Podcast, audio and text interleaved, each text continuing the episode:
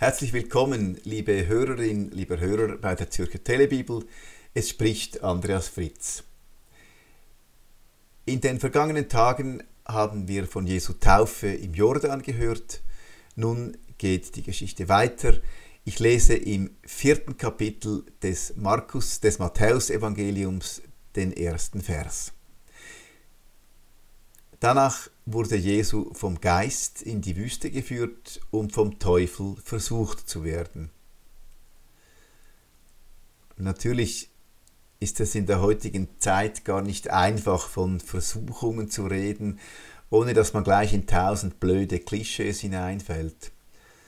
Nach 2000 wechselvollen Jahren Kirchengeschichte tönt das Wort Versuchung so nach dem Verbotenen, Spannenden, nach der verbotenen Frucht und den heimlichen Freuden.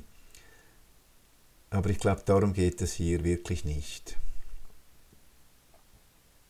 Ich meine, Gott hat deutlich weniger Probleme mit unseren sogenannten heimlichen Freuden, als wir meinen.